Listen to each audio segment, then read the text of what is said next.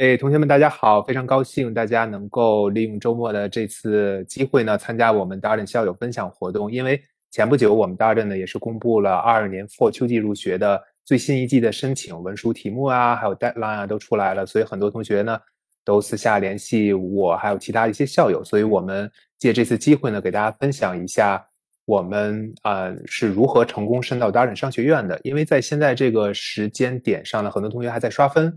然后我们这一次的主题呢，就拟定为 GMAT 高分的经验分享，以及就是整体的 MBA 的申请经验的一个分享，希望对同学们有所帮助吧。因为，呃，我们今天请到的两位嘉宾呢，分别是 base 在上海的 Garcia，Garcia 跟大家打个招呼吧。Hello，大家好。还有 base 在呃 DC 地区的 Hank，Hank 跟大家打声招呼。Hello，大家好。哎，非常高兴啊，也是非常，嗯，难得我们毕业之后 好久没见了，然后借这次机会呢，一起聊一聊，然后非常随意的跟大家分享一些我们当时在申请阶段是如何准备 GMAT 考试的，以及我们在啊申请整个的商学院期间是如何来把每一个步骤啊做好的，最后能够成功达拿到这个 Darden 的这样的录取。嗯，我们接下来的话会围绕几个同学们非常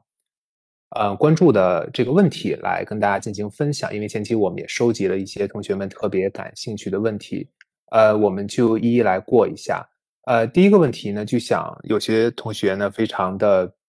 想知道整个就是我们这几位 GMAT 取得那么高的分数的校友，当时在。备考 GMAT 的时候，大体是怎样的一个过程？比如说用了哪些复习材料啊，准备了多长时间啊？然后具体在考试的过程当中啊，比如说临场的一些个发挥啊，方方面面的这样的备考的经历，能不能给大家介绍一下？呃，Garcia，你先说一说好吧？好的。呃，我我大概的时间线是这样的。其实我 GMAT 准备的时间并不长，我是在六月，因为我本身就是决定要去读 MBA，这个决定其实下的也蛮晚的。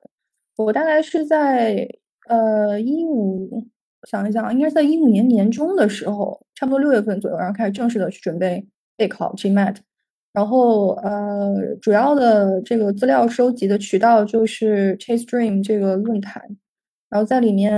呃，我记得当时是下了一个模拟考的一个软件，因为我上来可能直接就我大概熟悉了一下题型之后，我直接进入了这个模拟考的这样一个状态。然后差不多每周会呃挑一天的时间，然后集中的比如一个下午，我就按照真实考试的这个时长还有这个状态去把一道题完整的做完。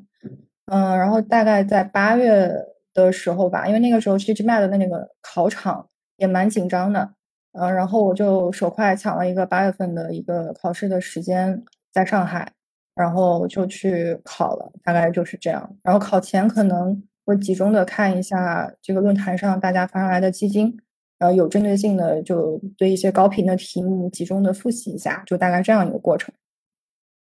嗯，那大概其实从 timeline 上来讲，就六月到八月整个准备的时间是吧？那大概你。你有没有就粗略的算一下，就是 weekday 每天花多长时间复习，然后呃周末的时候大概是怎样的一个时间安排？weekday 其实不太会专门的抽整块的时间，因为工作也很忙。嗯，是一些比较日常的这种帮你进入状态的这样小的呃活动吧，比如说你早上通勤坐地铁的时候，你可以。听一些这种 podcast，或者是看一些这种这个这个，我当时看那个那个 Financial Times，就就是 A P P 上简单看一下，然后嗯，上班的时间肯定没有时间再去管这个东西。那大块的时间的话，也就是周末。我通常周末的话，也就是一个下午左右吧，专门抽出来给 GMAT。嗯嗯，然后你其实就是一刷就考到了七百七十分的高分，是吧？呃，对的，因为当时其实也是想看一下自己 GMAT 的成绩，然后再去呃选校嘛，嗯，然后 GMAT 是考完马上出成绩的，所以那个时候就给自己增加点信心，然后后面这个包括面试啊什么的，我觉得嗯，一个高的分数也会帮你在面试的时候，包括后面的申请过程当中，呃，走得更顺利一些。嗯嗯，相信可能 在听的同学，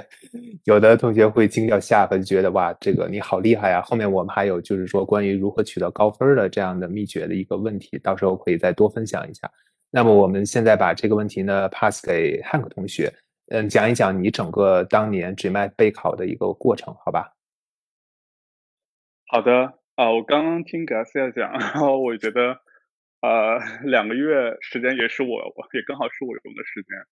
我是一五年的八月份啊，我其实是八月份的时候，应该是八月初，我才决定要申请 MBA 的。然后决定之后，我当天晚上回去，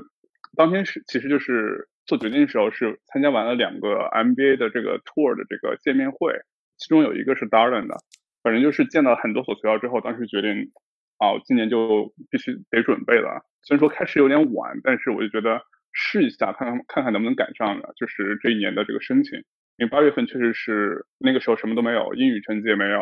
啊，GMAT 也没有。然后我做的第一件事情，其实就回本回去啊，决定之后回回家第一天晚上就去下了一套免费的这个啊模拟题，看了一下自己的成绩。然后我记得当时做的模拟就是六百五十分，这个分数虽然 就是非常非。呃，非常就是尴尬一个分数。然后，但是我我在网上查一下，大家说就是你没有复习情况下做六百五就还可以。所以我当时就啊胆子也比较大，就直接报了十月十二号的这个考试。然后中间啊这两个月时间，其实我第一个月主要是在主攻雅思，然后我是在九月份先把雅思考了，然后考完雅思之后，后面最后一个月是只只看 GMAT。但是在准备雅思的过程中，其实也是在帮我在准备这个 GMAT 的考试，因为 GMAT 就是需要还是需要有一个比较好的这个呃英语的这个这个底子吧。嗯，同意。然后我呃我用的材料其实也很简单，就是管卫东的他的所有题。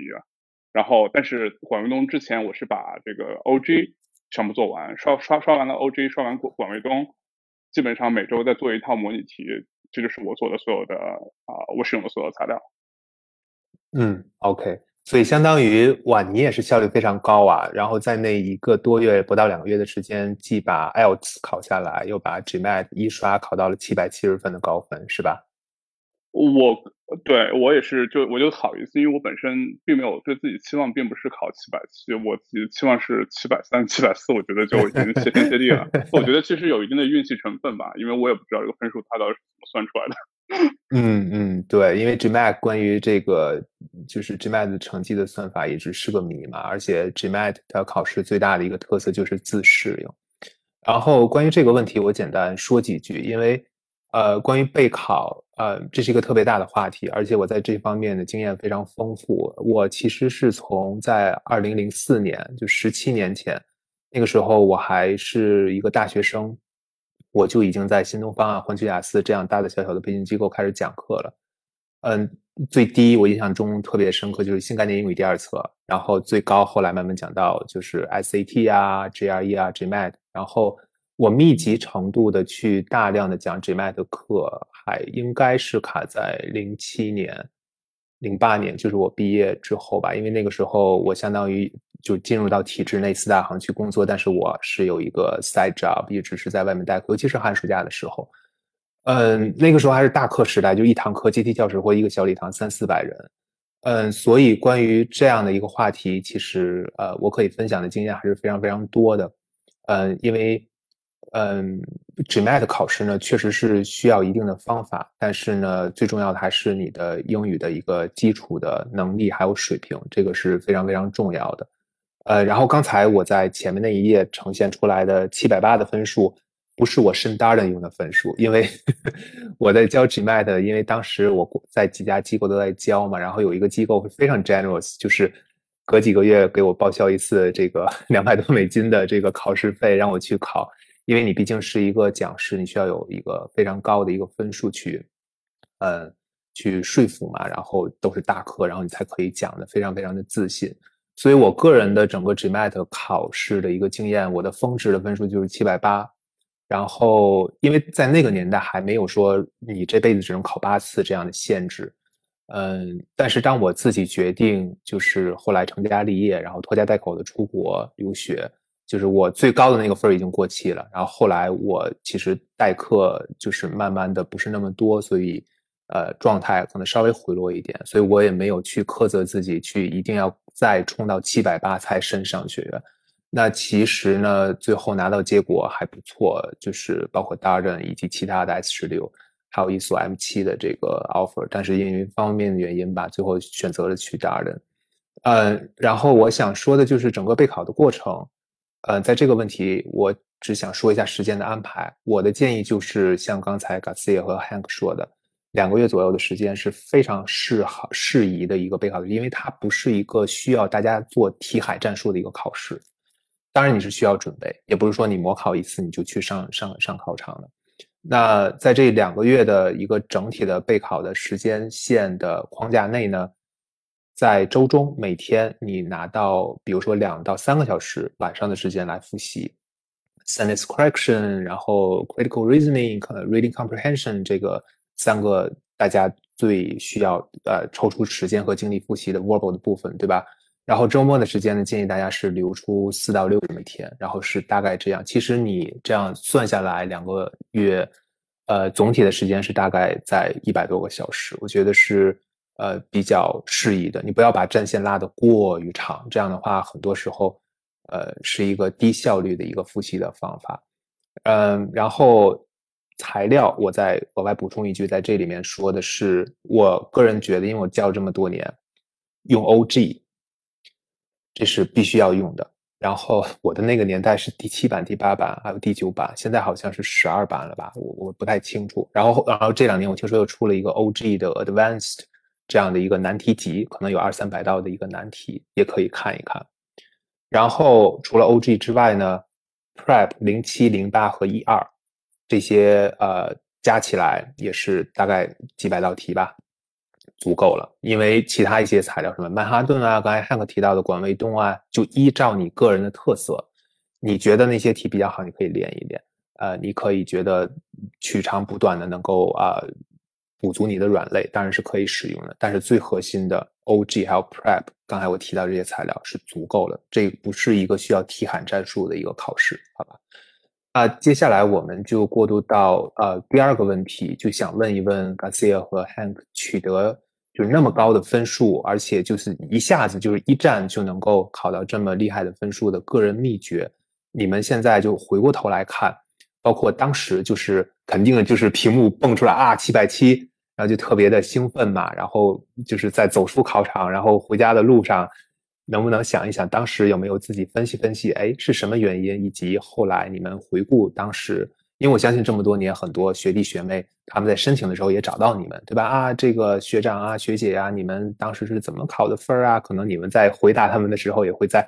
就是做一些个 reflection，去想一想到底自己能够考那么高的分数的秘诀是什么？好吧？呃，我们把这个问题先给 Hank。好的，嗯，我个人就是考试这种东西，我一直就是有一个态度，就觉得，嗯，就是要一鼓作气把它给搞定。所以我对自己啊，当时也是因为你看我的时间线也是比较晚，十月份考试，如果就是说还要再二刷，那我当年的就是 Round Two 可能都赶不上。所以我当时对自己就是觉得。我就一次性准备啊，争取一次性解决，然后只要考到七百三以上就满足，是抱着这样一个预期去准备的。然后我的准备过程其实，嗯，我觉得可能有几点个人的一些经验吧。第一个就是我对时间的安排上，我是主要把啊，OG 我基本上都是在地铁上刷掉的啊，因为我当时工作就是离我住的地方相对来说比较远，我每天差不多有一个多小时在地铁上，就是往返。啊，我就在地铁上把 OG 全部刷完了，然后我基本上在家的时候，啊，我相对来说就不会去做题，然后我可能到公司比较早的时候会先啊刷一两套题，然后我刷题也是一个比较重质量、比较轻这个数量和这个呃是和这个速度的，我刷一套题很慢，基本上一个小时可能啊就够我刷大概十几道题。啊，做完就是我说的这个是一个小时，是包括了做题和之后去分析、去回看这个题的这样的一个总的用时。我做题用的时间可能只占三分之一，然后三分之二时间是用在看它的每一道题的一个解析，然后为什么它是这样的一个答案。然后我做题过程中有这样的一个习惯，就是我做题的时候会标三个三个符号，一个是我觉得我百分之百确定的，我会把它用一种符号标记；还有一种是我觉得我肯定是，就不管我蒙对没没没没蒙对这个题，我都需要去看看它的解释的。这是第二个。第三个就是我完全不知道这个题这个题的这个啊，就是考点在哪里，就是我我我我自己是毫无这个窟窿这种状态。我会把它标成标成第三种，然后我是做完题对完答案，第一种只要答案对，我就不会花一秒钟时间去看它，我只会看第二种和第三类的题。第二类的题，即使我蒙对了，我也会去看它的解释，看它到到底是对在哪儿，错在哪儿。啊，就是用这样的一种习惯帮我去去筛题，所以到最后考试之前的最后一个周，我基本上就没有去刷任何新题，我就是去回看之前的这些。啊，错的题，然后包括 O G 上的错的题，还有就是从别的地方记下来的一些错题，我专门去看这些错的，当时啊，就是记下的一些考点，就是这样的一个习惯，我觉得是啊，你从一开始就培养好，那么其实对你之后的这个考试出高分是有很大帮助的。然后最后一点我想说的就是啊，我个人那个时候，我基本上做题做到。我每天花花花在做题上时间可能也就是三个小时不到吧，但是我睡觉之前的最后一个小时，我肯定是用在看错题上的，所以导致我基本上每天晚上睡觉的时候，啊，你就感觉你第二天早上起来，你觉得你大脑一晚上都是在帮你去分析这些题。对，如果你其实大脑还在 processing，对对，然后做这种状态，第二天起来你会发现很多题。一早上起来就觉得哦，恍然大悟，就是这样子。嗯，我不知道这这种这这个这个这个这个这个小窍门到底是好还是不好，但对我个人来说是挺适用的。所以就是我会喜欢把这种很难的东西放到晚上睡前来看，这样子利用睡眠的时间，大脑帮你去做一些工工作吧。对对，没错，我非常同意。因为你刚才说说的这一点呢，就是我们大脑当中的这种 sub subconscious 的一一些个神经 介质啊，就认知学的一些东西，他们因为现在在科学界这一块走的也比较靠前，就是呃，你把它扔到脑后，其实你大脑还是在 process 这个事情的。这个不光是应用到咱们同学们在 GMAT 备考的这个环节，把这些。比如说长难句啊，你你搞不懂的，比如说尤其是呃 critical reasoning CR 的这部分题目，逻辑的题，你把它放到脑后，然后就是你比如说健身的时候啊，然后洗澡的时候，甚至睡觉的时候，其实呃都是在你的潜意识里面在不不断的 process，嗯，包括其实在申请的，呃，现在很多同学都在准备的就是文书以及个人故事的梳理，就是我们做很多事情，尤其是这个 MBA 的申请啊，不是说。One sitting，然后我就坐在这儿，然后一周呢，我要每天都保证有十个 sittings，然后坐在这儿，我就是一个 sitting，我要有两个小时，然后在那冥思苦想的把它攻克下来。它不是这样，就是你要把它当成一个事儿，不断的去 process 它，然后很多的答案都是在无形当中，你能够哎灵光乍现的那一刻，让你就能够找到这个这个答案。这个听起来比较玄，但确实是这样。呃，另外刚才就是 Hank 说的这一点，我非常非常同意，也是我就是今天如果在座的同学们听完了之后，我觉得 one of the key takeaways 就是不要搞题凯战术，慢就是快。你分析每一个错题的时间要远远大于你做这个题所花的时间，这一点是非常非常重要的。我们不是说像准备其他的考试，我要练很多很多的题，反而是你通过这一个错题，你知道你自己的。啊，犯错误的那个点在哪？然后呢，通过找到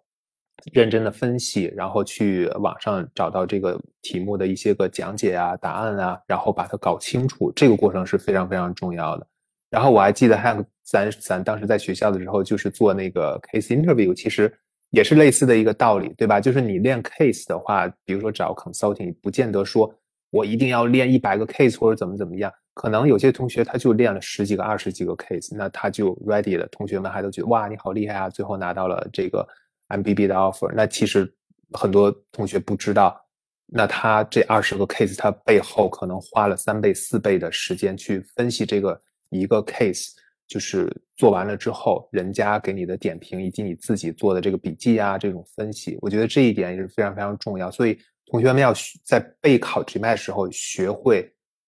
呃，花大量的时间去做好啊错题的分析，这个完全不是浪费时间，慢就是快，因为你们在读书之后。呃，找工作阶段以及在呃，就是其他的求职方向啊，就是这样的一个方法都是呃可以应用过来的。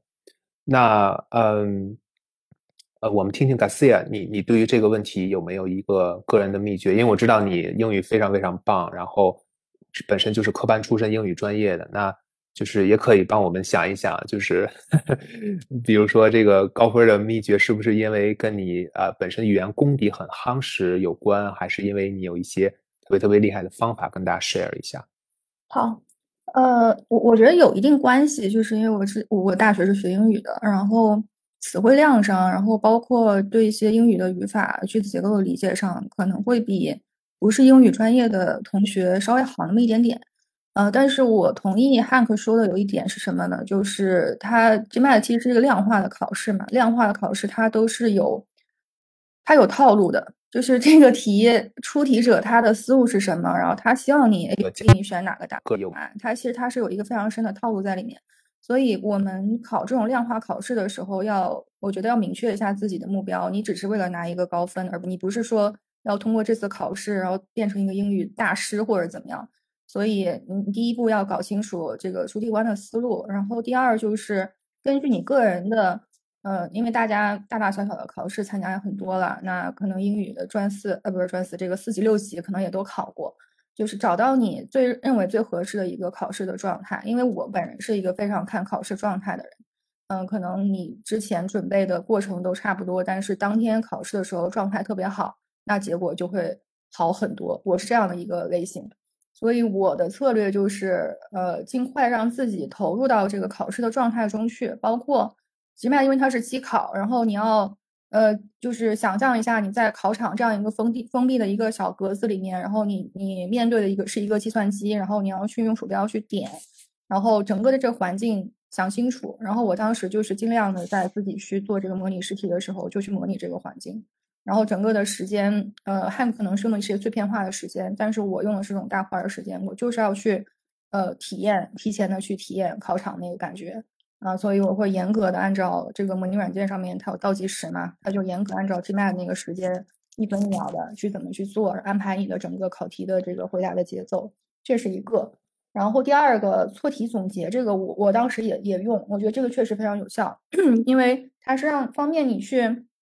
就是对比清楚，就是为什么这道题你错，然后考官的思路是什么，就是出题者的思路是什么，你能够很清楚的找到这两者之间的差别。尤其是 verbal 这方面，它其实更多的是看你这样一个逻辑。呃，逻辑，呃，这东西没有对错啊，就是逻你的逻辑可能跟考官逻辑不一样，但是我们要尽量的往那个思路、往那个方向去靠拢。所以这个是让你更快的能够去达到呃这个高的正确率的一个我觉得很有效的手段。那 quant 这方面，数学这方面，其实大家。嗯，高考经过了高考，然后可能大家就是大学的时候，因为我是文科专业嘛，我不学高数。那很多在座的同学，可能你们大学的时候，你们学的数学比这个难一百倍啊。但所以不是这个数学底层逻辑你是否 understand 是否明白了这个问题，而是说你读题的时候能不能很快的抓住这个逻辑。所以矿上这方面的话，我当时是借了，呃，借助了基金。我我这方我不知道现在还有没有这基金这个东西啊。但是当时就是每次 GMAT 考完了之后。都会有很多人在这个论坛里面发这个这个基金，呃，他不会把这个题原封不动的描述给你，但是你能够大概大概能够 get 到说他想考的是什么，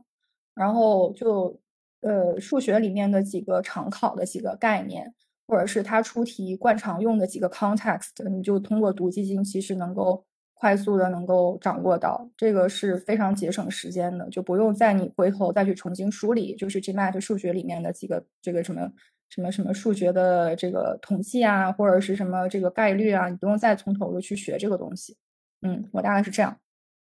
嗯，对对，我觉得都非常好，因为 GMAT 这个考试确实是讲求技巧和方法的。然后你刚才提到的基金，现在应该还有，但是不像我们考试那个年代，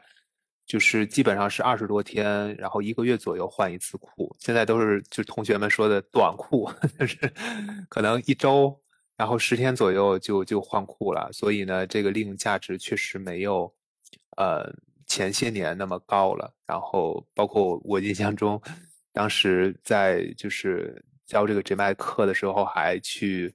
呃，因为我自己也考嘛，然后去回忆，包括自己亲自去写，然后用一些技巧，然后都写成那个，就是你不能写机器的机，经验的经。因为怕，因为印度人也非常可怕，他们经常扒我们的论坛，然后找鸡精，然后就把题扒走了，然后都写成那个调味剂那个鸡精，什么太太乐鸡精，然后什么寂静，然后用这种词，所以可能在座的同学现在你们都使用这个鸡精啊，你你们可能很奇怪那个文档的命名为什么是寂静或鸡精而不用机器的机经验的经，就是因为怕就是其他国家的 那些人。扒我们的东西，因为都是大家辛辛苦苦想帮帮助我们自己的同胞提高分数嘛。然后呃，关于这个题，呃，我想补充的就是说，呃，它即便是需要很高超的一个呃应试，还有啊备战的一个技巧，但是呢，这个考试基本上还是没有捷径可走的，因为现在网上啊，就是说各种社交媒体呀，然后视频的平台呀，包括同学们选择的大大小小的这个语言班啊、中介啊。就是能够灌输给大家，大家脑到的这个大家这种所谓的方法技巧太多太多了，很多同学们就会感到就是完全 overwhelm，不知道到底用哪个套路哪个方法，呃好，所以这个武器多了之后，反而会让你感觉困惑。嗯，但是我像为了准备这一次的这个分享嘛，就回顾当时我在代课的时候，我就在想当时同学们的一个困扰，因为确实当时我就是也会有一些个方法论技巧。包括我，尤其是在新东方的时候，那个还是大课年代，都是那种段子呀，又插科打诨啊，甚至就是做一些很夸张这种东西，然后搞笑啊。所以很多所谓的方法论老师都是为了有很好的效果，或或者便于同学们能够在以一个在很简单的逻辑或者说简洁明了的一个方式能够记住它。但是是不是能够真正的应用到你身上，这个就另当别论了。呃，更重要就是我想说接下来这个点，如果你没有一定的语言基础和英语水平打底的话，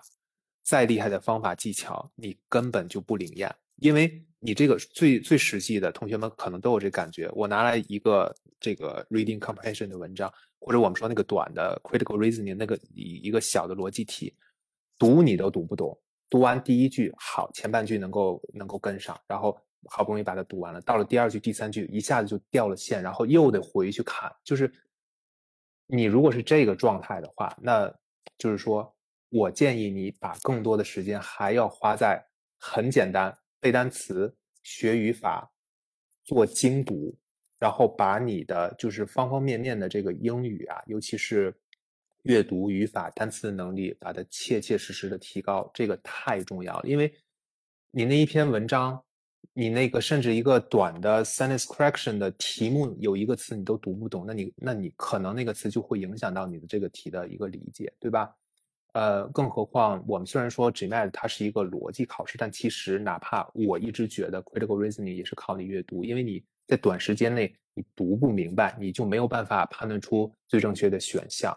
基本上，呃，刚才我没有提到那个 pace 的问题，基本上就是。在 SC 这一部分的题呢，就是大概一一个题就一分半，然后 CER 跟 RC 这两项就是一个题，你需要在两分钟的时间把它解决掉。那你想想，你这个文章无论是那个阅读部分还是逻辑部分，长文章、短文章，你都要反反复复的去把这个句子翻过去读啊，它到底说的是什么意思？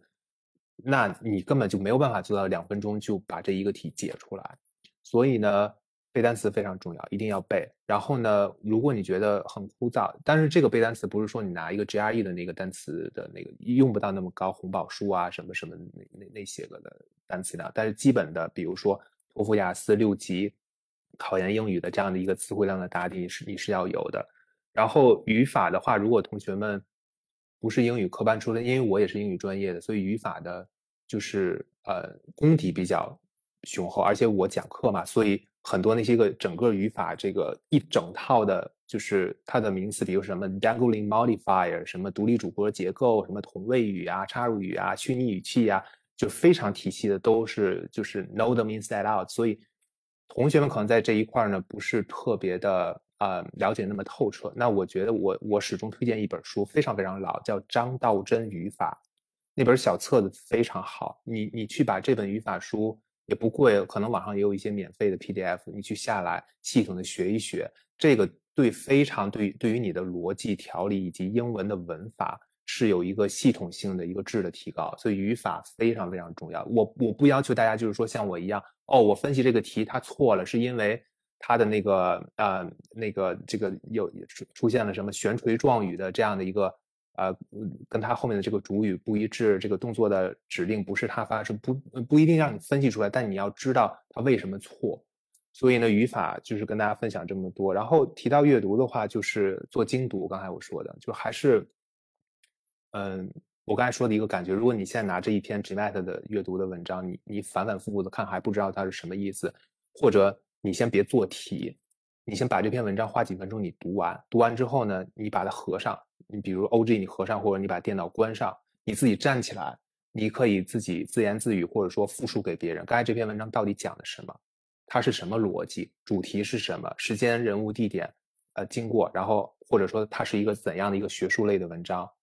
就是如果你几分钟读完这篇文章起来之后，把书合上，你大脑一片空白，刚才感觉就是什么都没看，那一定也榜说的，你你什么你你你就去背单词吧，然后学语法吧，然后做精读。精读呢，就是说，呃，要花大量的时间，甚至几个小时只读一篇文章。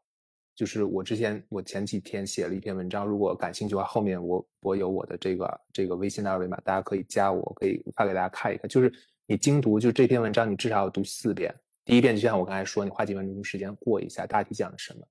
第二遍和第三遍，你要你要去标记每一个长难句你不懂的点在哪儿，它为什么就是阻挠你的理解。然后呢，嗯，有哪些不认识的单词，把它画下来。单词不是像我刚才说的，你你就拿一个呃单词的宝典去那样硬记，因为你你这个记忆曲线都是遗忘率都是一个固定的，你没有办法说很不带着文章，然后去把这个单词反复背反复背，你就是背就是为了忘忘你再背，那样的效率很低。带着阅读去记单词，然后去查字典把它标注下来，然后因为这样的话，你你其实是事半功倍的，你既练了精读，又把单词能够记下来。然后呢，呃，就是其实还是我刚才说那四个字，慢就是快。你觉得精读的话，其实你这一篇文章，把它吃的透透的，花了四五遍去反复的去读，把他的长难句逐个去分析。但是你，呃，通过这样的一个，嗯，怎么说呢？非常扎实、非常用功的把这一篇文章吃透之后。你再回过头来看，你这篇文章完全会换了一个模样，你感觉就是就非常轻松了，就是像怎么说，可能一个不恰当的类比，就是你你你你就是就像你健身一样，你你你举撸这个铁，对吧？你一开始肯定是不行，你一定要刻意的去练习，慢慢慢慢你就驾轻就熟，因为你有肌肉记忆了。所以精读的话，我跟大家说，你不用多做，十五篇到二十篇，无论是 GMAT 的阅读。还是 Economist，还是刚刚才 Garcia 说的这个 Financial Times 这一类的一个非常经典，或者这个 Wall Street Journal 啊，呃，这种纽约时报啊，这种就是经管类、财经类的这个，你多看一看这类的文章也非常好。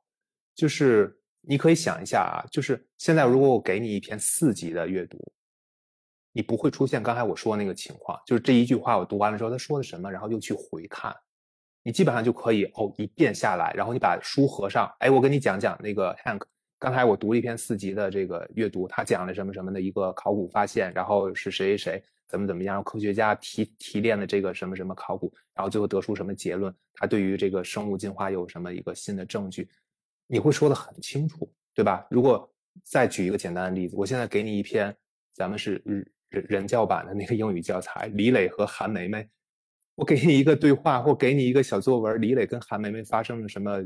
纯洁的友谊的故事，你根本不用回看，你可能一目十行，就像你刷抖音一样，一下就知道他说什么，明白吗？所以，可能大家不知道，Hank Garcia 和我做这个 GMAT 的这个阅读不是凡尔赛啊，可能真的就跟做四六级的阅读那种感觉一样，甚至说我最巅峰状态的时候，就是完全不用回看，就像看那个人教版李磊跟韩梅梅的对话一样，因为我太熟了，因为这个每一篇文章我已经吃的透透的了，基本上就是精读到已经快把它背下来了，所以，所以同学们在这个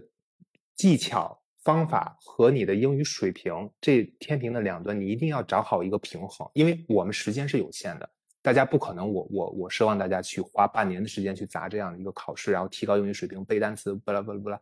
但是呢，就是你发现技巧方法在你身上不灵验，转过头好好的去提高自己的英语水平，这个非常非常重要，好吧？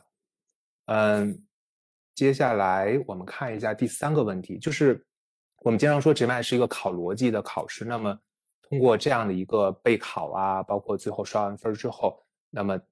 大家可能就是除了最后得到一个非常满意的分数之外，那么通过刚才我说的呃这个尤其是 verbal 部分的这个题型的训练，其实是强化了大家的一个逻辑思考能力。那想问一下，就是两位校友在 GMAT 考完试之后有没有？给大家带来额外的一些个收获，比如说有有没有发现 GMAT 的这个考试其实是帮助你更好的适应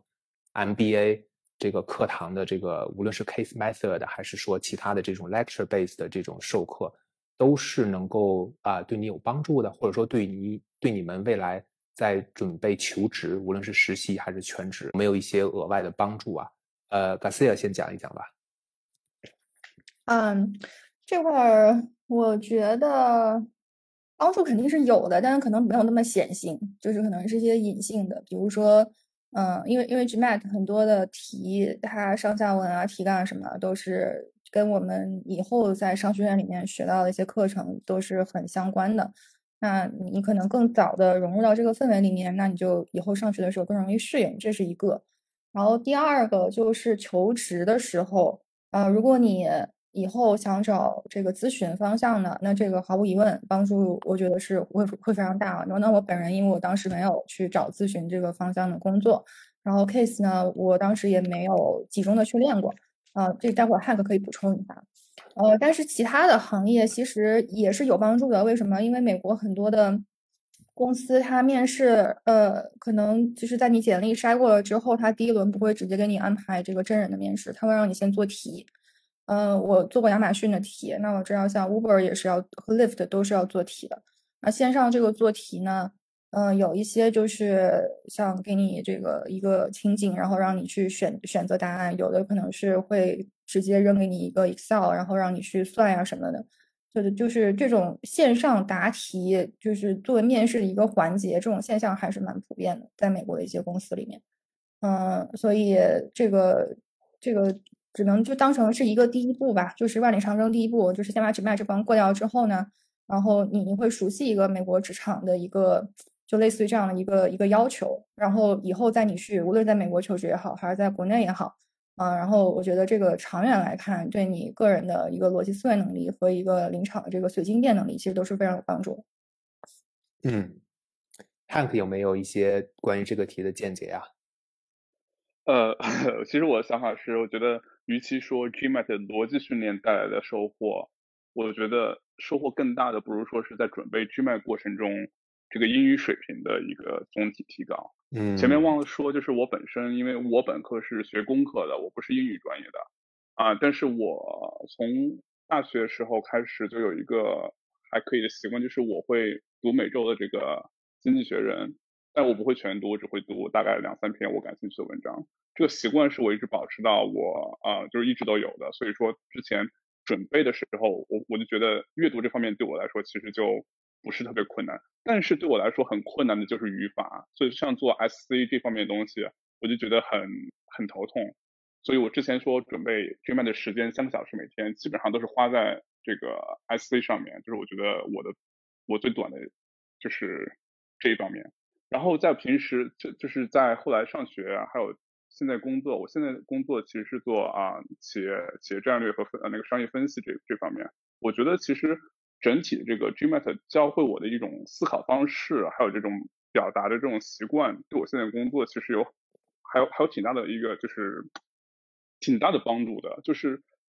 他会很强调你在表达时的这个啊精准度，还有这个逻辑的这一个啊整体的是否就是自洽？因为有的时候你会觉得你表达的很清楚，你意思很明显，但是我因为我们不是英语的这个母语的认识，所以有时候你用英文，你都没有会意识到你这种表达方式中带的这种歧义。然后在我的工作中，这种歧义其实会有很多的问题。所以我觉得 Gmat 就是帮你去重整你的英语的这个语法啊，重整你这个英语的这个思考逻辑，对之后的呃工作，还有之前在学校找啊，就是这种 consulting 还有企业战略这方面的一些像 case method，其实都有很大的帮助。嗯，我非常同意。就是其实 Hank 刚才想说的这个观点，跟我刚才提到的那个第二个问题，关于英语实力还有水平的这样一个讨论。是不期而合的，因为很多同学就是道听途说，或者说觉得啊，你们学校的老师跟你说啊，学英语语法不重要啊，美国人他们也都这个就是张口就来呀，怎么怎么样？但是这个话呢，就是看你你你指的是哪个阶层的美国的人群。如果大家听那些个 rap 歌曲啊。或者说是一些，比如说呃不太安全的这种啊中低收入的社社区啊，他们的表达包括口语，甚至写东西，确实是不讲究语法，也能够达到就非常 effective communication 这样的一个目的。但是在 MBA 以及未来，你如果想留美工作，那么在职场对于这种无论是口头表达还是书面的表达，哪怕就是写一封 email，这个语法都是非常非常讲究的，你用不好就会有歧义。你一个虚拟语气没有用用到位，那就会出现歧义。一个插入语插不好，像我刚才说独立主播结构，你搞不清楚，那就会有歧义的。然后人家会跟你 double conform，然后你再跟人家回，那就导致了你这个，呃，这个工作额外的一些个呃效率低下的这个这个因素嘛。所以我觉得关于这个问题的话，嗯，逻辑的训练带来的一个呃收获，嗯，刚才我们没有提到写作。因为就回到我刚才说，为什么要督促大家练精读？就是你不要觉得我好几个小时只死磕了一篇文章，但是你的收获你都不知道有多大。因为英语啊，我们经常说输入学习和输出学习，输入就是你的听力还有阅读，输出就是你的口语和写作。就阅读对应的你的这个口头表达，尤其是写作是非常非常贴切的，就是你。把这一篇文章四五遍的就这样死磕，用字典查每一个单词，分析每一个长难句的结构，用括号、各种标记、各种颜色的笔把它吃透了。你在做一个东西，叫就是有一个语言学大师，非常非常顶级的思想家，叫 Steven Pinker，他提出来一个概念叫 reverse engineering，就是逆向工程。就你在做精读，把这一篇阅读文章吃透之后，其实你在无形当中。在模拟、吸收、消化他的写作风格，就这个过程其实是能够极大帮助你提炼你的写作能力的。那么，就除了 Gmat 问，因为 Gmat 有些阅读它不适合，就是 用到写作，因为一个考古啊，一个什么什么发现的一个什么化石啊那种的就还好。但是刚才 Hank 提到的《经济学人》。就为什么说这个杂志大家都推崇，大家也不知道为什么，但就是它确实是好。尽管《经济学人》那个杂志有一些屁股歪的地方啊，或者它的那个 MBA 的排名也不权威，但是这本杂志，呃，期刊他的文章质量还非常非常高。甚至在就是刚才有提到这个社会阶层的问题，因为我们在美国待的久了，美国、英国都是在地铁上，你看这个人他手里拿的是不是《经济学人》，还是说拿的一个？什么什么 people 或什么什么的一个什么 名利场那种小报，你就能看出来他的阶层是不一样。所以呢，我觉得要是说 Gmat 的一个额外的一个收获，它其实你如果真正的在备考 Gmat 的时候，认认真真的采用了对的方法，除了提高你阅读的还有语法的能力之外，其实无形当中靠着逆向工程，你也在提高你的写作。呃，我们看一下。下面一个呃，就是问题，就是嗯，高标化的一个其他的作用，就是呃，有没有？其实这两个问题差不多，我们其实可以把它合到一起来说，就是说，呃，七百七、七百八的 GMAT 的分数，然后它有没有其他的作用？比如说，能不能额外拿到奖学金啊？能不能让你的这个申请变得更容易啊？是不是我这个 GMAT 就是一个大神？然后。我那文书随便搞一搞，然后我面试随便就是说一说，我就可以拿下这个 offer。就是这两个问题，我们可以揉到一起说，想听听，呃，二位的一个想法。Hank，你你你认为就是说这个超高的 GMAT 有没有让你的这个申请过程变变得特别特别容易？我觉得有变得容易一点，但是 GMAT 本身的作用有限。就我个人来说，就举个例子啊，我考完 GMAT 成绩出来之后，我只有两天时间去准备 某个学校某个 S 十六学校的文书，然后这个学校就是连面试都没有发给我。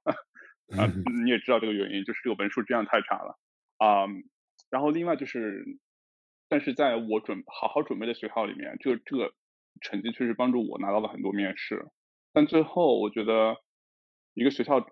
决定给你发 offer，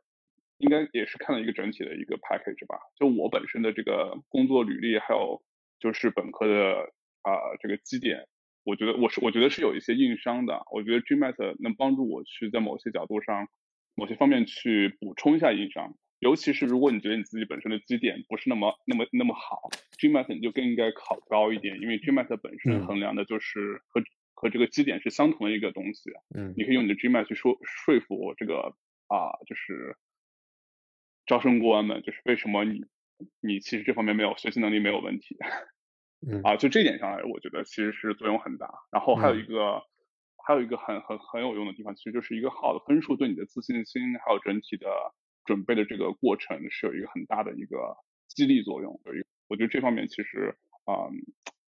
就是我觉得是一个挺重要的，因为这种东西其实你很难说它的作用到底在哪里，但你就是觉得你准备的时候你心里不够不是很虚，你很有你很有自信，那你面试的时候你的表现也会更好，状态也会更好。对，没错，其实是一个非常有效的 boost，就是让你会自己给自己心理暗示，我可以做到，因为我 GMAT 的。第一步已经迈出了非常夯实的一个脚印儿，那接下来文书啊、简历啊、面试啊，我可以做的像 GMAT 一样好，对吧？其实这种心理暗示也是非常非常重要的。呃，Garcia，你怎么看这个问题呀？嗯，我觉得，因为我我是拿了 Darden 的半奖，然后我觉得在拿奖呢，嗯。这个里面可能 GMAT 它它确确实是起了一个比较大的作用。那还有一个，因为我拿的是就是 Forte 的那个奖学金，那个 Fellowship，嗯，这个专门是给女女同学的一个奖学金，所以我的性别在里面也起了一定的作用。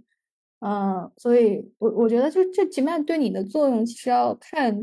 你个人的具体情况。第一，它是否能帮你上到一个特别好的 M 七或者 S 十六的这种学校。嗯，第二是。他能够能能不能在这个你拿到这个学校 offer 的同时，给你提供一些其他层面的帮助？那第一个的话，呃，其实学校跟学校之间选选生选学生的这个标准也是不太一样的。那有些学校你可以从他过过往的这个学生的呃档案或者记录里面看到，他就是喜欢要 GMAT 分高的。那如果你分高的话，它可以象征性的弥补一些其他方面的不足。那有些学校他看的是一个。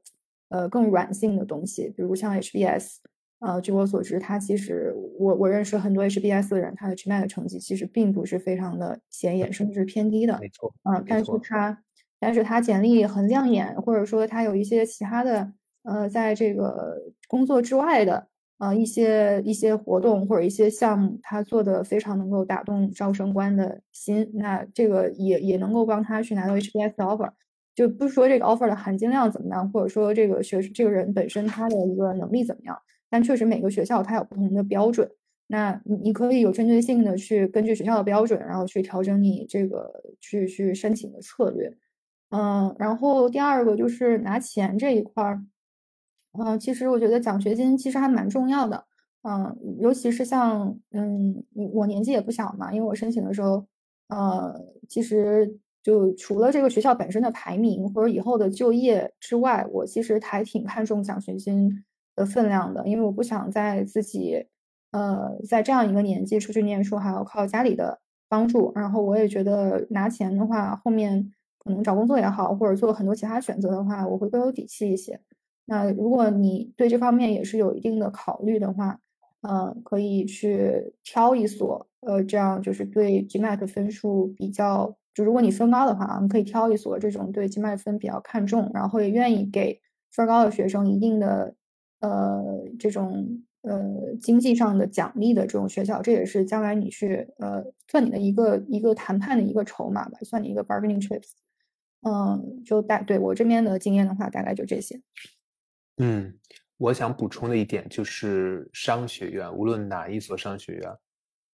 他们在招生审核大家材料的时候使用的这个方法叫做所谓的 holistic review，就叫全面综合评估法。它不是单独看你分高，或者你来自一个常青藤的本科，或者你来自一个。呃，本身名气不拉不拉是方方面面，因为这个申请那么难，就是因为牵扯大家的精力太多，在方方面面，既需要有一些个分数啊，要去考试啊，又需要梳理你的故事啊，准备你的文书啊，要写很多东西，还要找推荐人，还要去改简历，后面还有面试，整个过程当中还有 networking，是非常非常嗯系统的一个工程，所以呃，不是说你有一个啊。制霸级别的七百七、七百八，甚至更高的一个分数，然后其他你就可以随便做一做，它不是这样的。所以，呃，即便你的分数很高，只能说明你在 academic 学习能力这一块是 OK 的。然后这里面呢，它分成两个情况，就是有些同学呢，像 Hank 同学刚才说的，你如果在 undergrad 你的这个 GPA 基点不是特别高。然后你考一个高 GMAT，其实是非常可以有效弥补你的这个学术能力的一个不足的。因为商学院的招生官，他们呃很底层、很底层的一个调务录一个同学，他的 criteria 就是我招了他，他能不能跟上教授的课，他能不能够顺利毕业。啊，如果这个同学他一看到哇，这这这这个 GMAT 这这个 G GPA 只有二点几，三都没上，或者就首先会有一个 red flag。那他同时看到一个七百七、七百八 GMAT，就会出现了一个矛盾，对吧？那你为什么 GPA 那么低？就是说句不好听的，学习不好，那你 GMAT 又考那么超高的分数？然后他们这一对比，会基本上得出一个结论，就是说。你那四年呢？他会把你往好处想，是不是打工啊？会不会出了重大的医疗事故啊？会不会家里出事儿啦？然后是不是你不喜欢这个专业呀？非常 suffer 啊？然后所以你四年合下来的这个分儿很低。但是你现在决定了要升 MBA，以及你配合的文书表忠心啊，YMBA 啊，我一定要上你的学校，怎么怎么样啊？你是我的真爱，你是我的梦校。然后考了一个很高的 GMAT 分数，他会得出一个结论，就是说你这位同学在。足够强的 motivation 的背景下，足够强的刺激下，能够激发你巨大的学习能力的。所以他是相信你能够跟上，跟上就是未来你上学 MBA 这两年的课程的。大家理解这个逻辑吗？当然，如果说你很高的 GPA，尤其是美本，因为美国这边的学校 GPA 还都是手稍微松一些，不像国内有些，比如985啊这些大学，其实浙大呀什么的，它很抠了，你考个八十多分都已经超高，系里第一、第二了，对吧？那可能你在九八五你拿到一个三点五、三点六就一个超高的分数，但是美国这边，比如说这些同学他们拿到三点九四，甚至满分的这个 GPA，就说明他的学习能力是非常非常厉害的。哪怕他 GMAT 不是那么高，他是一在一个平均分那这两个因素 GPA 和 GMAT 加起来，就是我说第二种情况。那他就看到哦，你看这个同学。他持续性的在四年都是有那么高的分那他一定很优秀，学习能力没有问题，而且工作几年之后，GMAT 还考一个基本水平的一个可以的，比如说七百二，呃，然后七百三，就是不是那么高。你这样一综合，也是会让招生官非常放心，这个同学非常优异，他的学习能力完全没有问题。但是就仅此而已，就是这个 holistic review，就是这个他考核那几个不同的 bucket，不同的 category。就完了，就是你的学习能力是完了，但是你未来的，比如说你的领导能力，你的这个啊商业嗅觉，你的这个啊，就是未来能不能够找到工作，那是在你的整个申请包括其他的材料去考核。所以你的文书，你考了八百分，你文书还要好好去写，否则你随便对付一下，或者说 copy paste 其他学校一个文书弄过来之后，那你也就是直接凉凉的，好吧？所以呢，高的 GMAT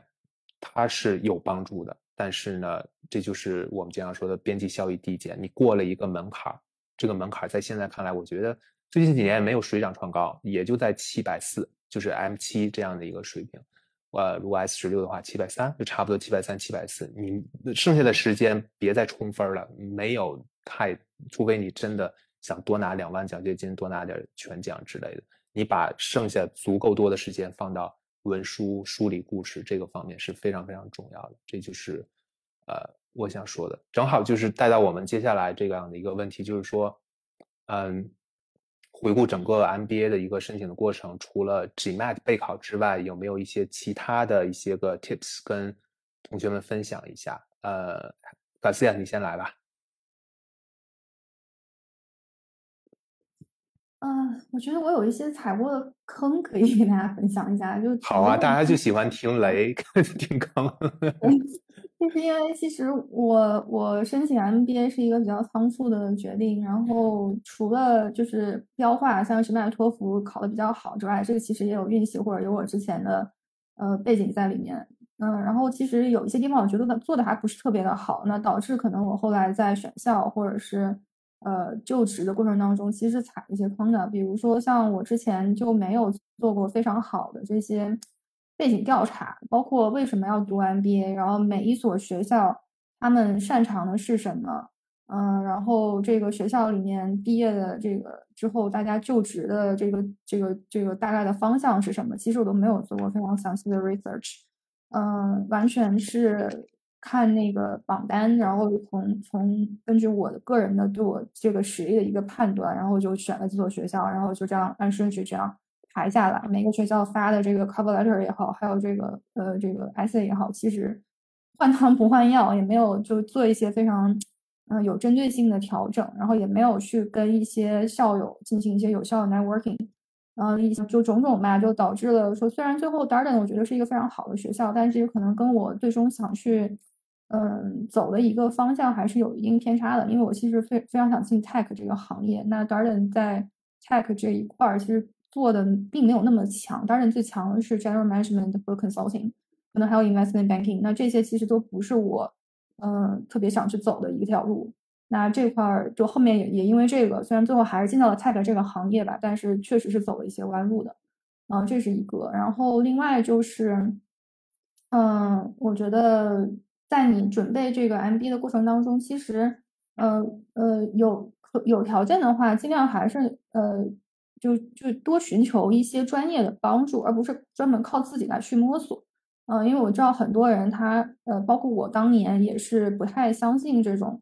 呃，就是这些就是所谓的留学专家啊什么的。因为我我很多我觉得我考试肯定没问题，那我就是学这个的。然后我觉得我可能在。呃，网上我直接去看学校的官方的材料，就拿到我所有的信息，我并不需要别人的帮助。其实并不是这样的。嗯，像我刚才说的，这里面其实有非常非常多的套路，考试也好，然后学校的呃这个这个 admission officer 他们他们的标准也好，包括这个学校里面内部的一些东西啊，你不去跟了解情况的人谈，你是永远都不会知道的，因为内部的东西外人。外人看到永远只是表象，对吧？你这个学校里面真实的 program 是怎么去进行的？然后甚至说这个这个这个真实的就业是什么样的情况？那你都要找这个信得过的校友去谈，你才知道啊。所以这些内幕信息可能真要找这个有经验，然后有这个行业背景的专家去聊啊，你才能拿到这些信息。对我大概是这两点。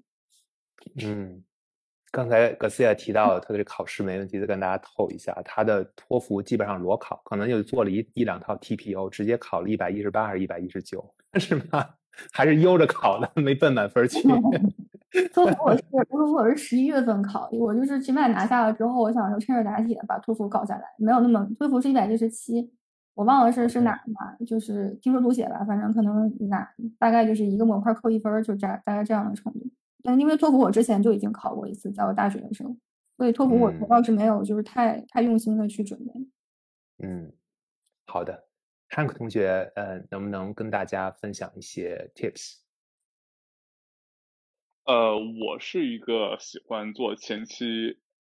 就是调查研究比较多的一个人，所以尽管我是八月份才八月初才决定要去考试啊，就是准备申请 MBA，但是从八月份开始。啊，八月份、九月份，当时因为疫情之前啊，那时候一五年，就每个学校都会来上海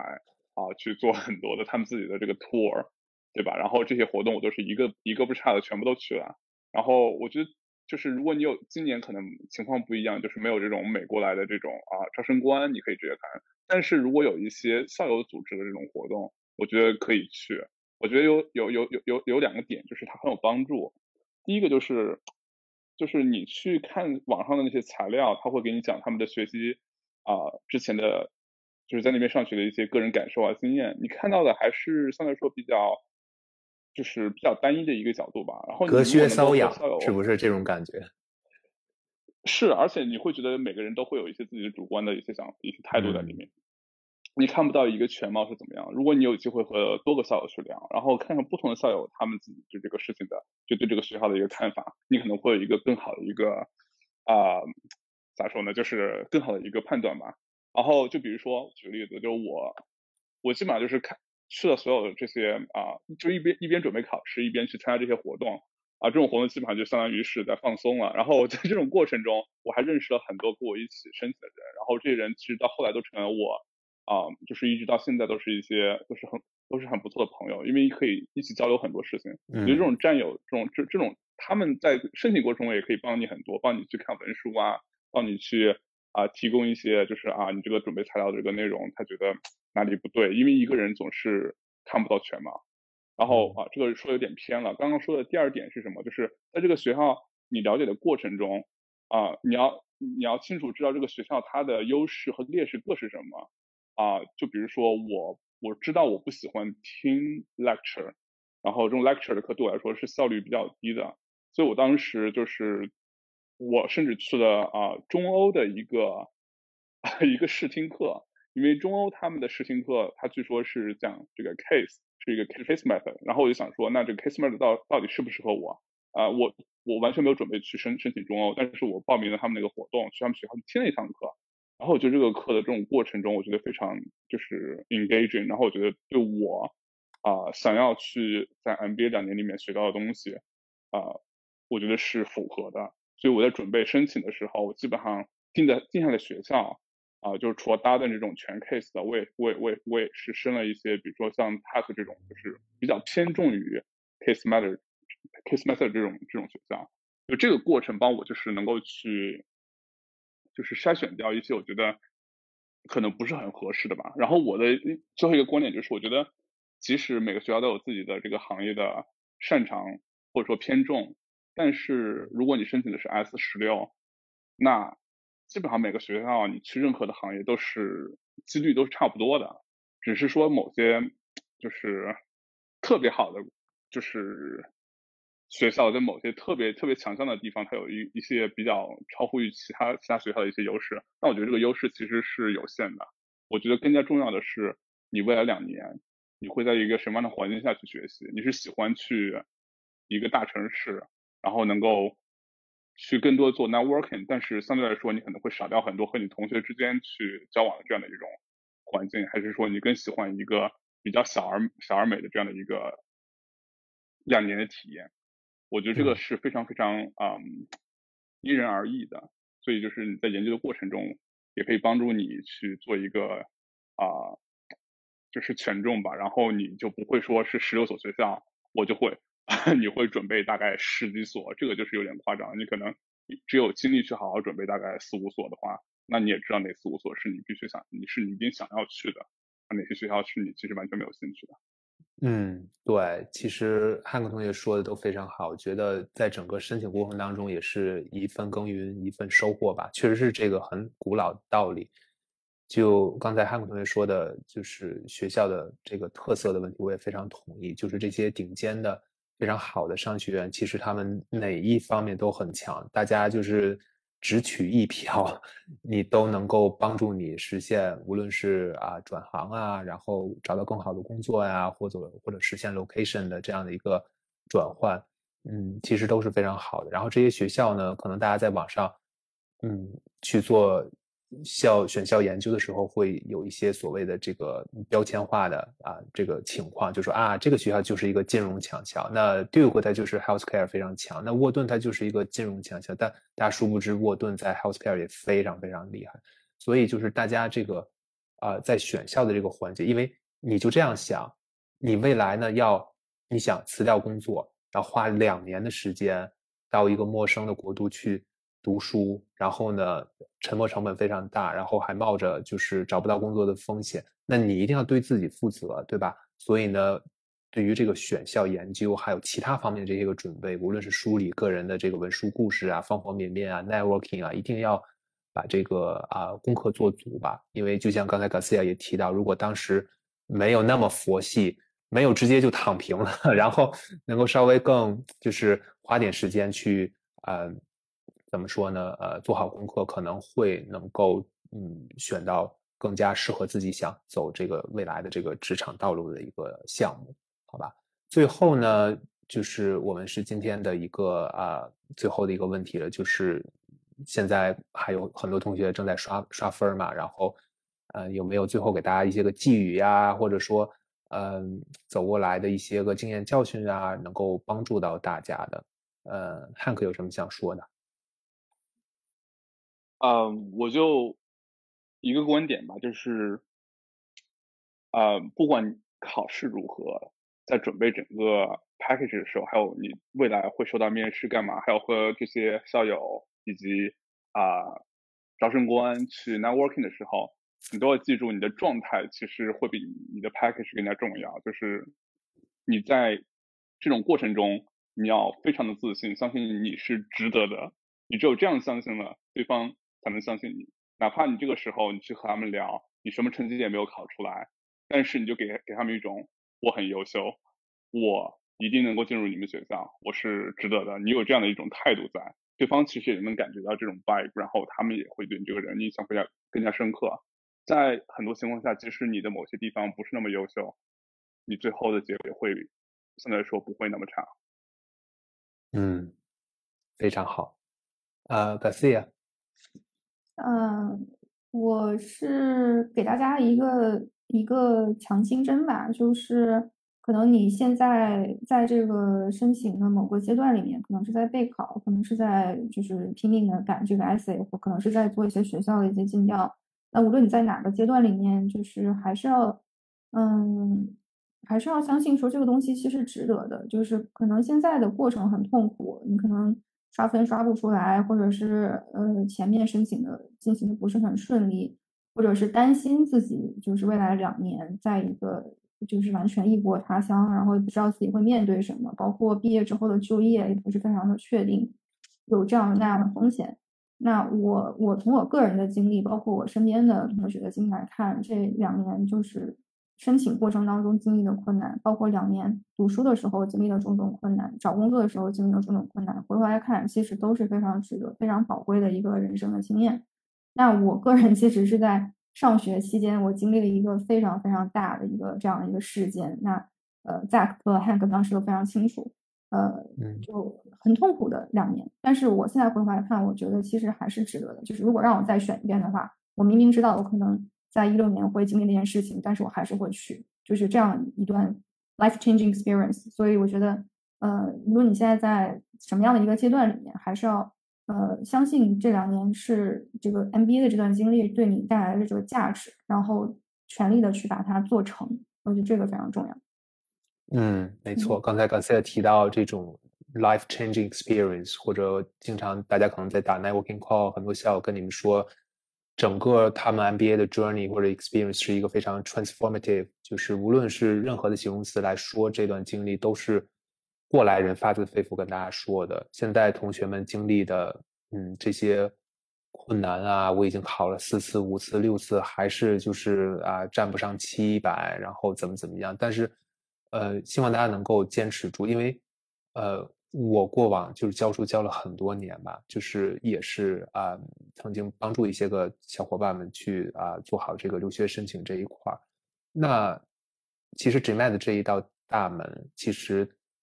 挡挡了很多很多起心动念想出国的同学，所以希望大家不不要被这一座大山就是挡住。然后你跨过去之后，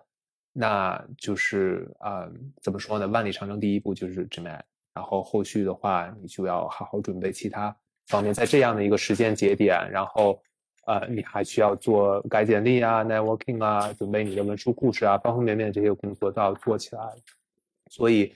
嗯嗯，就是怎么说呢？大家只有在走上坡路的时候，呃，你在进步的时候，呃，你你这个体验是就是走出舒适区的，对吧？甚至是痛苦的，这个都是大家都是成年人都很好理解的。我觉得，既然大家选择走读 MBA 这一条路，呃，我觉得要做好充分的准备。然后还有刚才提到的这样的一个怎么说，就是你的 presence，你 deliver 出去的，你这样的一个个人的 image 也非常非常的重要，尤其是在美国这样的一个社会，你有没有自信心太重要了，好吧？呃，最后呢，看看，因为我们今天也超时了，有没有就是大家关于我们今天呃 GMAT 刷分啊，还有 MBA 整个申请准备的这个过程一些。呃，其他的问题，然后我们最后留那么啊两三分钟的时间吧，回答一些大家的问题。大家可以，嗯，我不知道同学们，因为这个飞书的 APP，可能有些同学如果用 browser 登录的话，可能没有办法在这个 chat room 里面留言，可以就直接取消静音，然后用语音跟我们来沟通，好吧？或者呢，同学们在我们那个 Darden 的校友分享群里面也可以这个提问。然后我们来解答一下。Hello，Hello，可以听得到我说话吗？哎，可以。你好。Hello，哎，非哎对，首先非常高兴啊，非常高兴能参加这这次活动。那个呃，针对几位优秀的校友啊，其实我想问一个更这个呃后续的问题，因为我看今天我们主要的主题是包关于这个 application 方面的，那可能我更想了解的是说呃这个后续啊。因为我想，绝大部分我们申请 MBA 的这种呃这种申请人，可能更多是想在美国能有一段呃工作的经历。那我想说，这个后续这个，就比如说我们中国学生去读 MBA 之后，呃留在美国的这个发展的一个情况是怎么样的？就就几位这个校友而言了解的情况。对，那我可能也简单介绍一个背景啊，就简单介绍一下。可能呃，因为我现在是在这个大厂里面做这个产品运营啊，做这个短视频产品的。对，在 BAT 其中一家，然后我现在的方向，我希望是说我能从这个互联网的赛道去切入到这个投资的一个领域的事情。那所以可能我对投资啊、投行这块更感兴趣。那其次，可能我的 second preference 可能是说啊一些 top 的这种咨询公司。那可能对，最好是如果是能结合我的这个去去去这个方向或者这个规划来去了解是更好的。那就麻烦几位看分享一下看看。啊，好，那谢谢同学的提问啊，因为我们这次活动也是作为搭档的一个校友呢，跟大家非常真心实意、接地气的分享，漂亮话就不说了。作为亚男，如果你之前没有做过 banking，然后在美国留美找 IBD 或者说其他方向的投行，或者说呃 PEVC，甚至一些个对冲基金都很困难，更何况现在这样的一个呃 timing，就是本身 banking 不太景气。所以你刚才提到的第二个 preference 找这种 top management consulting 是非常 make sense 的，因为你之前在科技大厂做产品运营，做过很多的项目，然后呢从中提炼出一些 transferable skills，应用到你的简历，还有文书，以及未来你进入到学校之后跟校友的 networking call，以及这个结构化的行为面试当中，把你个人的特色呃表达出来。呃，留美找咨询的其实很多，就是 S 十六的这些学校，就是不像大家就觉得哦，你一定要英语多棒多棒或怎么样，真的不是这样，就是呃，会看你整个的一个就是逻辑框架以及解决问题的能力，就是你是不是一个 problem solver，这个非常重要。就是语言什么，我觉得还好，好吧？就是呃，当然，如果说你这样的一个背景，如果你还有一个 Plan B 的话，比如说。你把找 consulting MBB 作为一个呃首要冲击的一个目标，然后你定一个 Plan B。那么现在 Tech，因为我就 base 在这个旧金山湾区硅谷嘛，然后身边的这些个大厂，哇，真的是越来越喜欢 MBA 的同学，啊，可以去做 Product Manager，可以去做 Program Manager，可以去做 Product Marketing Manager，还有方方面面的职能，Operations，然后甚至 Finance、Retail 都很多，就是。因为就是你的前辈们、师兄师姐，各个学校的已经把路趟出来了，他们也是很认可。因为之前这些码农们哇非常清高的，现在就觉得啊，MBA 的同学也很厉害。所以我就是对于你来讲呢，就是我说的比较直接啊，就是当然你兼听则明，因为并不是说我刚才这样来说，那么就一个都没有说亚楠在美国留美找到 banking，每年都有，只不过我出于对你负责任的角度来讲。啊，我刚才给你梳理这条路会更顺畅一些。好的，好的，非常感谢，非常感谢。嗯，哦，对了，再简单补充一个一个小问题啊，就是呃，现在这个后疫情的这个情况，呃，以及说呃这个年龄对这个就业什么的影响大吗？对，最后一个问题。嗯，不大不大，就是现在嗯，就是 MBA 的这些个 recruiter，嗯，没有受到影响。就基本上还都是在呃按部就班的，甚至更好找工作了。你像去年就是 McKinsey 吧，就是你拿了这个 summer internship 的 offer，就自动给你一个 return offer，就你都不用担心很多就是呃 performance 或啥的。然后呃，你的呃，你刚才问的第二个问题是啥？有点断线了。哦，就是除了找工作，我说的是年龄，因为我是哦年龄 OK 之后再再工作了五年，所以我现在已经三十了。啊，完全没有问题。你你你这个不用考虑，他不会看你年龄，永远不是任何一所商学院在 review 你的时候去考虑的一个因素。这个完全没有问题。而且三十岁还好，我当时读书的时候都三十好几了，我已经工作十年了。所以呢，身边每一年每一所 S 十六的学这个商学院都有所谓的大龄，就是他的那个年龄的 range，每个学校不都是有那个就是 class profile 嘛，然后那个 range 年龄。就是那个 upper twenty percent 都有，就是三十二、三十三、三十五、三十八都有。关键就是说，你可能觉得身边大龄的申请人少，然后，但你千万不要妄自菲薄，因为就是怎么说呢，就是一个统计学的概念，因为本身大龄申请人就少，它不像四大的，他可能工作三年四年，就是申请人比较多。就是你不要觉得这是一个弱势，包括找工作，美国这边完全都不看，完全不看，你不用去担心这个问题。嗯好的，好的，非常感谢，非常感谢。嗯，好。其他的同学还有吗？